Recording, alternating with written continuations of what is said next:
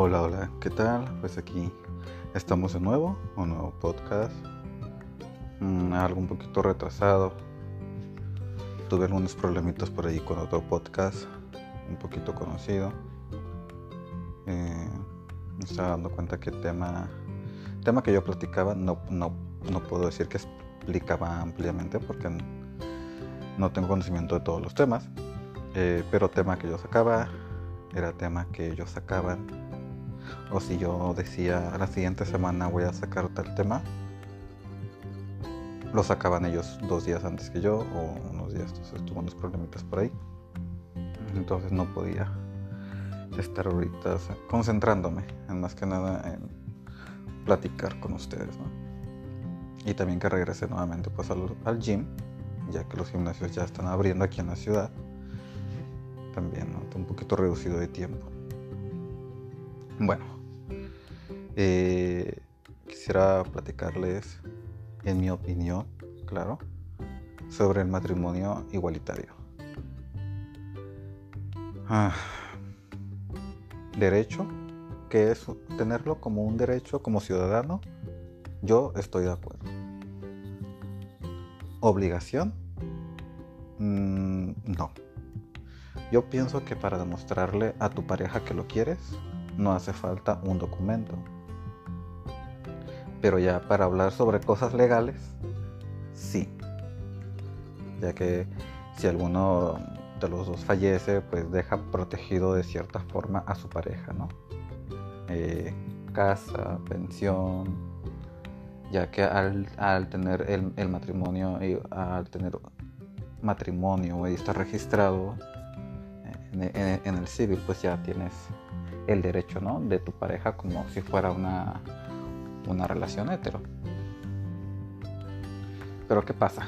¿Qué pasa en nuestro ambiente LGTB? Todos sabemos, no, no, nos podemos hacer tontos, pero la mayoría de las relaciones son muy inestables, son muy pasajeras. Hay relaciones que duran uno, dos años, tres, cuatro, hay relaciones que a los 10 años se dejan. Bueno, una relación de 10 años todavía dices, wow, duraron suficiente. Pero ya en estos tiempos esas relaciones están desapareciendo. Y más porque cada vez se va haciendo más fácil la forma de obtener relaciones sexuales. No, no nos vamos a ir tan lejos. Están las aplicaciones bueno, la, más común dentro de la comunidad, Grinder. Entras y rápidamente alguien te dice, ¿quieres coger? ¿Qué onda? Yo tengo lugar, caile. Y así de fácil se arma. Ya estás teniendo relaciones con alguien. Eh, que hay mucha promiscuidad, sí es cierto. Y la gente va a decir, es que depende del, mundo que tú te muevas. No, no depende del mundo que uno se mueva. En cualquier ah, estatus social dentro de la, de la comunidad hay promiscuidad. Así de fácil. Con el simple hecho de que exista Grindr, te das cuenta que, tan fácil es tener un encuentro sexual con alguien. Los bares, las discos que tienen los cuartos oscuros muy famosos dentro de, dentro de la comunidad LGTB entonces, o sea, no hay que negarlo. Sí es cierto que hay personas que no se prestan eh, a usar Grinder o que no van a los, cuartos oscuros. Eso sí es cierto. Pero la mayoría sí lo hace. Entonces, estamos hablando ahora de esto del matrimonio igualitario todo este tipo de, actividades, Grinder, aplicaciones de ligue, cuartos oscuros, y que cada vez el sexo se vaya haciendo más fácil de conseguir, va haciendo que estas relaciones eh, que antes eran duraderas, eh, ya no duran nada. Duran tres meses, cuatro meses, cinco meses, ¿no? Eh, ahora con el matrimonio igualitario en otros estados se vio que sí, ¿no? aprobaron el matrimonio Y hubo varias, varias este, parejitas dentro de la comunidad que se casaron. Y subían sus fotos en Facebook y, y cositas así, ¿no? Hicieron todo, todos su show. ¿Y qué pasó después? A los dos, tres meses se dejaron. ¿Por qué? Porque era el boom de que el matrimonio en algunos estados se legalizó. Ah, pues quisieron hacer la comidita de que, ah, miren, nos, nos casamos. ¿Se me explico? O sea, les están dando un derecho o un... Sí, les, están otorgando por, por derecho su matrimonio y ellos lo toman a juego. A decir, ok, ya lo autorizaron, yo soy el primero, miren, me casé. Me casé con este hombre que lo amo, que lo quiero, que la, bla. Y, y les preguntas, ¿y cuánto tiempo llevan de relación? Ah, tres meses. Y a los dos, tres meses se dejan. Y, también por ese tipo de, decisiones es que a veces no nos toman en serio.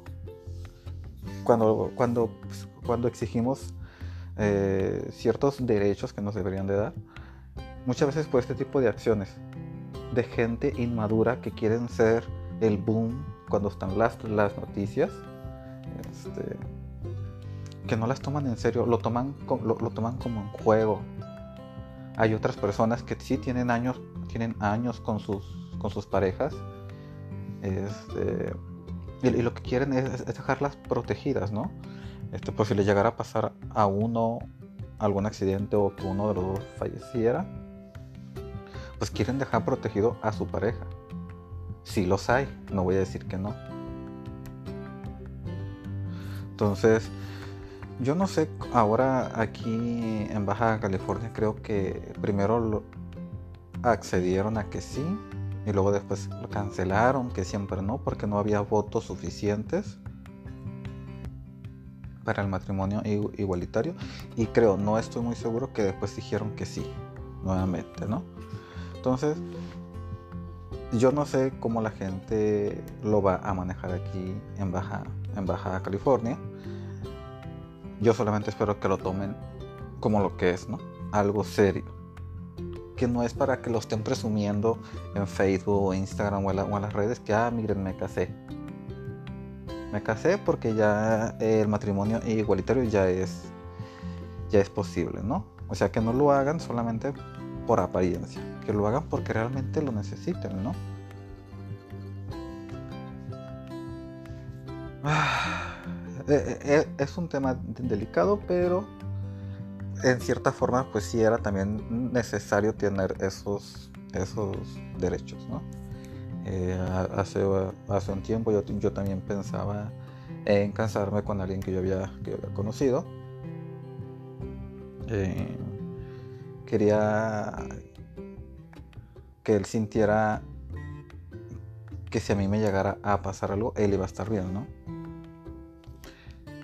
Pero no, o sea, dentro de aquí la comunidad este, las relaciones son inestables, al poco tiempo nos dejamos, entonces todos esos planes que yo tenía se vinieron abajo. Como lo vuelvo a repetir, no estoy diciendo que no existan personas que realmente sí se quieran casar con sus parejas, tanto mujer con mujer como hombre con mujer y hombre con hombre. Entonces, no sé, yo solamente espero que la, esta comunidad lo, lo tome en serio. Que hagan valer sus derechos realmente por lo que son. Y no porque quieran ser la comidita eh, en redes sociales y en las noticias. Porque ahorita está ese tema, ¿no?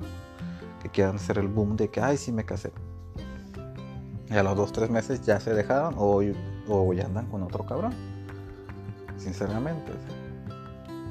Mejor si, mejor si van a andar de cabrones con uno y con otro, mejor háganlo pues escondidas, ¿no? Luego los andan quemando en Twitter de que este güey ya se metió con otro y andan subiendo sus fotos y bueno, un show, ¿no? Entonces, creo, este, creo sí, de hecho por ahí mire en Twitter la publicación es de, de dos batillos que se iban a casar, creo, creo que eran allá en el sur una este, parejita que se iban a casar y pues él, un, pues, eh, su pareja muy orgulloso, eh, diciendo que ya tenía cierta cantidad de años con su pareja y que pues ahora que habían autorizado el matrimonio igualitario, pues que ellos se iban a casar, ¿no? Ya, ya que tenían años desde la preparatoria, creo que eran como 6, 7 años, y que, y que se iban a casar.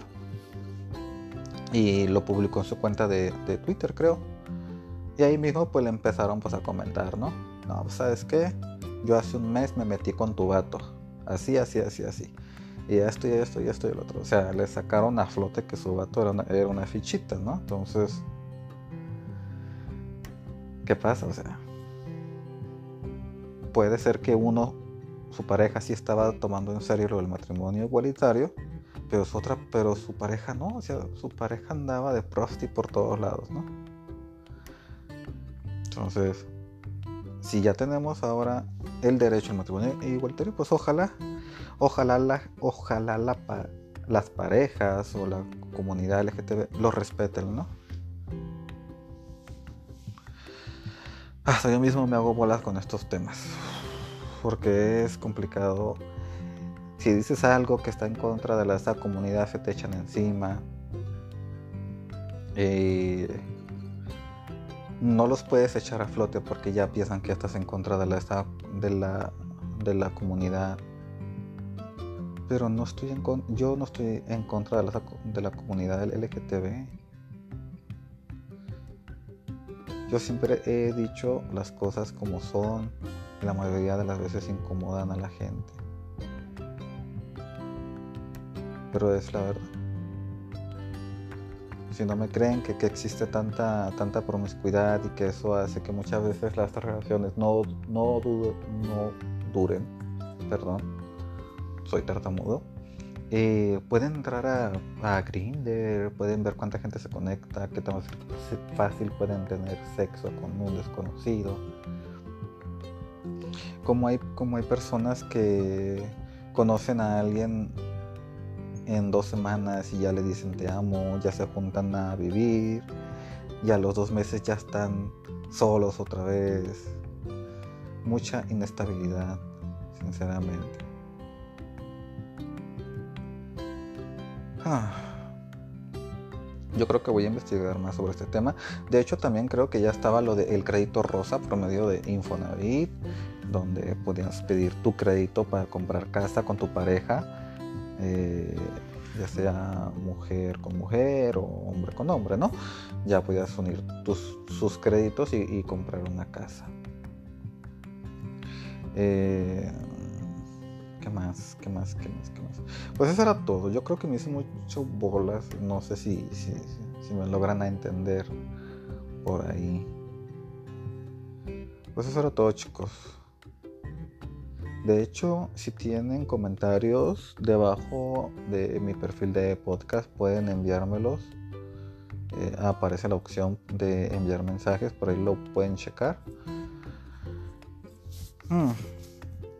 Este podcast no es profesional, no es este, educativo, no nada. Este podcast es solamente un pasatiempo para expresar lo que yo pienso, ¿no? y lo dije muy en claro, es lo que yo pienso. Tampoco quiero cambiarle la mente a nadie o meterle ideas a nadie, tampoco. Nos vemos, que tengan un excelente día y pues pronto subiré otro podcast.